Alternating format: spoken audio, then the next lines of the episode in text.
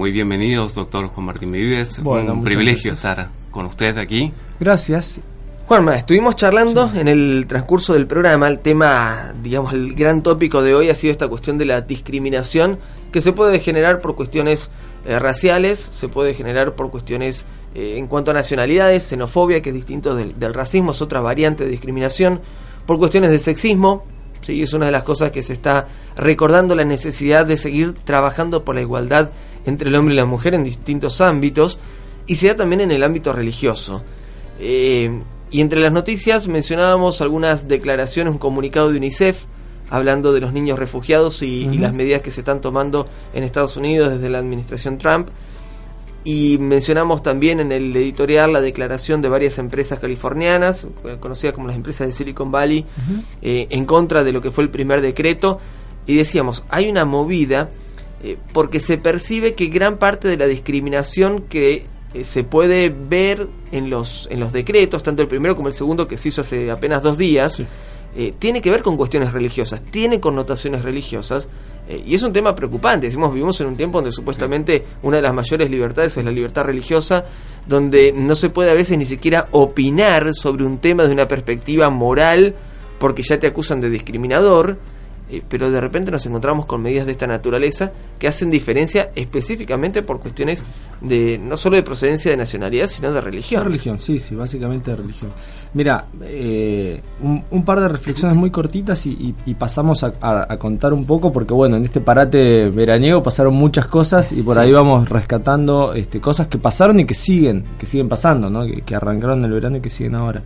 Eh, un par de reflexiones cortitas. La primera es eh, respecto a este, a este tema de la discriminación que, vienen charlando, que justamente la, discriminación consiste en dar un trato eh, desfavorable o perjudicial eh, a, un, a una categoría de personas, a un grupo de personas, en base a una característica que tiene ese grupo de personas que es hace que sea injusto que se lo trate de esa manera. Quiero decir, por ejemplo, vos mencionabas igualdad del hombre y la mujer, o uno puede aplicar ese concepto de igualdad a, otros, a otros ámbitos.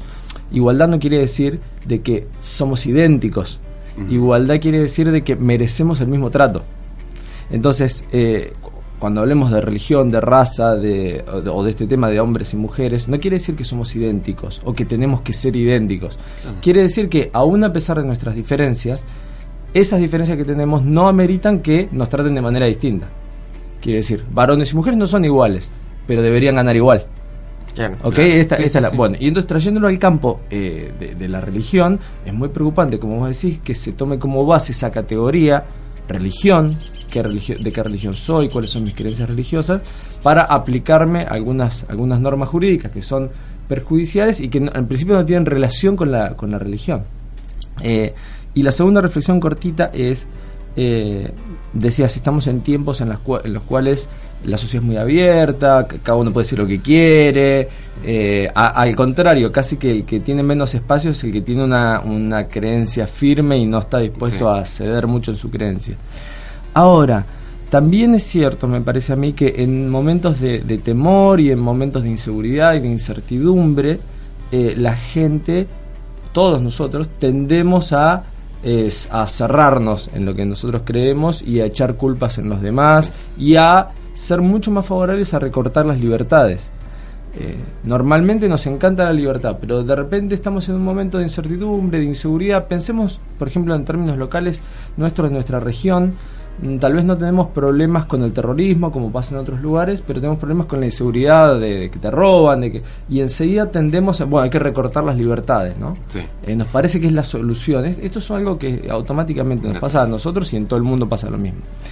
Lo que ocurre en otros países y en otras regiones es que están lidiando con otra clase de fenómenos, como es el tema este de el terrorismo, lo hemos charlado el año pasado, y, y el terrorismo aparentemente vinculado con la religión, ¿no? Porque en realidad eh, es, es, difícil decir que una religión promueve el terrorismo. Lo que me parece a mí que más bien pasa, o, la mejor forma de enfocarlo es, hay grupos radicalizados en distintas religiones, pero grupos radicalizados, extremistas, que utilizan la violencia como forma de imponer sus ideas religiosas.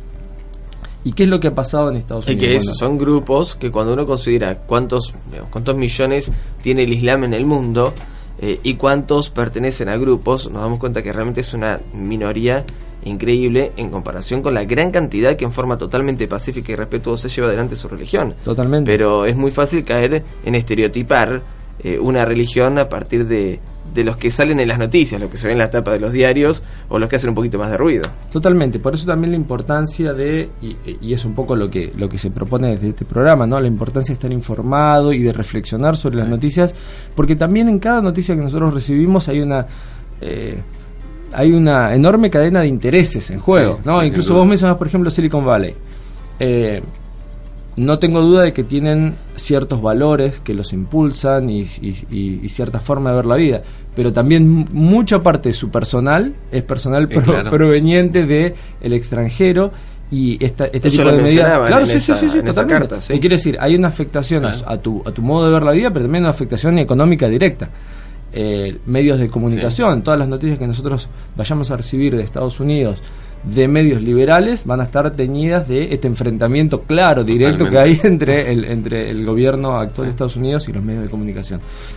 Quiero decir, eh, hay que ser, eh, hay que tener mm, discernimiento, eh, pedir a Dios discernimiento y también uno dedicar el tiempo necesario para tratar de asimilar e interpretar qué es lo que está pasando. vos decías el tema de, de cómo se vincula a veces un pequeñísimo grupo de personas con una gran religión o con un gran movimiento. Y vos fíjate que, eh, para, para, decirlo de manera concreta, el, primer decreto de, Trump de hace unas semanas atrás, prohibiendo eh, la entrada de las personas provenientes de seis países distintos, ¿no? Siria, Irán, Sudán, Libia, Somalia, Yemen, Irak.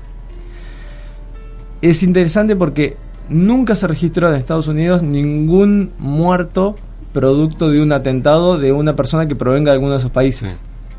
Nunca, no hay ni uno solo, cero. Sin embargo, suenan, uno me escucha Siria, mirá, este, eh, Irak, Irán, suena que, viste, vienen y te... Sí, sí, sí.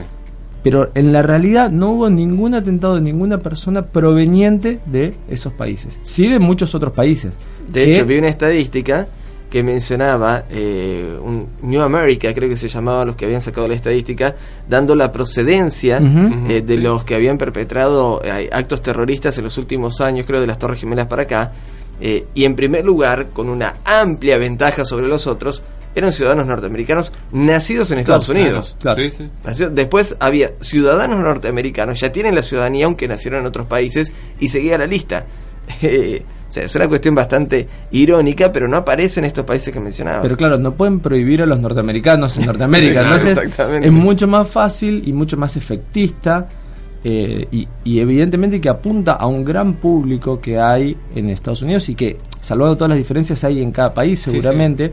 Eh, si vos mirás en las estadísticas dicen que en Europa hay una gran cantidad de personas que estarían de acuerdo con que la Unión Europea ponga un, veto migratorio similar al que puso Trump en Estados Unidos. Eh, a veces nosotros, insisto, por la prensa nos van a llegar una postura, seguramente por el tipo de, medios que nosotros consumimos acá, eh, pero no nos confundamos, hay una enorme cantidad de gente que apoya este tipo de, medidas. Eh, Trump sacó un primer veto eh, la justicia, algo que hemos charlado también el año pasado acá, de los balances entre el Poder Judicial, el Poder Legislativo eh, y el Poder Ejecutivo, ¿no? Trump, el presidente, representa el Poder Ejecutivo, pero hay un Poder Judicial también que va a estar, le va a estar poniendo algunos frenos, digamos, a su gobierno. Eh, y el primer freno fue le frenaron el, el, veto migratorio. Dijeron, este, eh, hay una medida cautelar interesante, son los propios estados. Saben que Estados Unidos es una federación de estados. Algunos de los propios estados son los que demandaron a la administración federal eh, pidiendo que den de baja ese veto migratorio. Y entonces la justicia lo que hizo fue poner una medida cautelar, que dice, bueno, hasta que definamos qué va a pasar, hay que seguir dejando entrar a esta gente con las mismas medidas de seguridad que ya habían, y esto también es interesante decirlo. No es fácil entrar a Estados Unidos, el que ha viajado alguna vez a Estados Unidos sabe que ha pasado un proceso muy complicado, eh, tanto desde los papeles como desde la seguridad física, para poder entrar a Estados Unidos. Eh, todo eso continúa. El tema es nunca había habido hasta ahora un veto total de decir, no, escucha, soy de Yemen, no entras, no, no importa lo que hagas, no importa si tienes visa, no importa nada, no entras. Entonces, esto es lo que fue para atrás con, la, con las medidas judiciales. Lo que dijeron es, hay que ver, o sea, este, este, es un caso largo, pero por ahora queda suspendida. Esta es una medida cautelar. Y entonces la respuesta del gobierno fue, como, como decía Gaby, en estos últimos días, de hecho todavía no se ha publicado el, texto definitivo, hay versiones, pues no está el texto definitivo, un nuevo decreto es un poco más blando y es un poco más, eh, más pasable, digamos, para, para, para que pueda soportar un test judicial. Entonces ya no prohíbe, por ejemplo, que eh, totalmente los, los, los, refugiados de Siria, que era uno de los grandes problemas, Siria está en, una guerra civil hace seis años, muy, muy cruenta, y entonces era un poco inhumano por ahí no darle posibilidad. A que se podía llegar a escapar de Siria de, de, que, de poder recibirlo. Eh, La gran mayoría no llegan a cruzar el Atlántico en los botecitos en los que no, no, claro, andan en el Mediterráneo, por ejemplo. No, no, no, no vienen en patera, digamos. Eh, sale Irak de la lista y se quita un énfasis que había que era verdaderamente irritante, que decía se va a dar privilegio a los cristianos por sobre los musulmanes. ¿Cuál era el problema? Aparentemente el foco se había puesto en la nacionalidad, como decíamos, en estas seis nacionalidades. Pero la realidad es que se apuntó a seis países de mayoría musulmana. El mensaje y el mensaje que da el presidente Trump en sus discursos es son los musulmanes los que nos vienen a invadir, son los musulmanes los que nos este, los que impulsan el terrorismo, entonces prohibamos a los musulmanes. Incluso él eh, impulsaba una medida que nunca llegó a concretarse de hacer un registro de musulmanes, no una, una idea que algún día sería interesante que charlemos acá, porque nosotros acá en Argentina tenemos registro de religiones y no estamos tan preocupados, ¿no? En Estados Unidos quieren poner un registro de religiones y nos volvemos, nos volvemos locos. Quiero decir, revisemos nuestro registro en todo caso. Eh, la cuestión es que eh, evidentemente estas medidas son impulsadas en contra de los musulmanes, parece que queda poca duda para esto. Sale un nuevo decreto, veremos, la saga va a continuar, vamos a ver qué pasa. La reacción eh, de los sectores más, eh, más educados ha sido muy fuerte en contra de las medidas de Trump, pero la verdad es que hay una masa popular que lo apoya bastante. Para cerrar y tal vez para conversar en otro momento, la reacción de los cristianos es un poco preocupante porque hay ciertos grupos cristianos que están muy, eh, muy, muy a favor y están casi sosteniendo este, este, este tipo de medidas de parte de Trump. Si ustedes, si, vemos, en general ha bajado el apoyo a esta clase de medidas en Estados Unidos entre los distintos grupos, pero hay grupos eh, cristianos, eh, religiosos cristianos que están apoyando, que están incluso aumentando su apoyo a las medidas del presidente Trump. Y entonces, para que nosotros vayamos reflexionando sobre esto, solamente dos, dos textos muy cortitos para mirarlo con otros ojos. Eh, dos de muchísimos textos que hay en la Biblia que a veces pasamos por alto, pero que en situaciones como esta me parece que nos, nos, tienen que llamar la atención, ¿no? Eh, dice Éxodo, no maltrates ni oprimas a los extranjeros, porque tú también y tu pueblo fueron extranjeros en Egipto, ¿no? y nosotros tenemos también esa sensación de que somos extranjeros y que estamos de paso y, esto nos tiene que hacer acordar que estas personas perdieron todo, digamos. Por supuesto que nadie va a apoyar el terrorismo, pero los refugiados, personas que lo han perdido todo, eh, que realmente necesitan una mano y a veces que nuestro miedo, que nuestros prejuicios hagan que no podamos dar esa mano que hace falta, me parece que nos tendría que hacer pensar, como ese texto muchos otros eh, debes mostrar tu amor por los extranjeros, dice Deuteronomio, porque tú también fuiste extranjero. ¿no?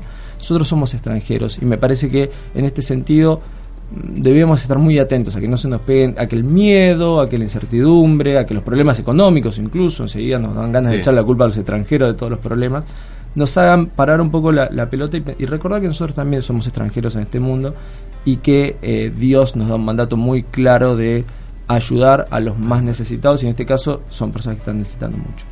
Muchísimas gracias Juan Martín. Eh, cierre excelente para todo lo que hemos estado charlando en el programa de hoy y te esperamos el miércoles que viene. Como decías, hay mucho para conversar. Eh, me interesa mucho esto de, qué posturas adoptamos a veces como cristianos frente a ciertas situaciones, eh, frente a ciertos temas de actualidad creo que viene bien para siempre hacer una revisión de los propios conceptos, nuestras propias ideas y asegurarnos que nuestro cimiento para lo que creemos, lo que opinamos, sea siempre la palabra de Dios.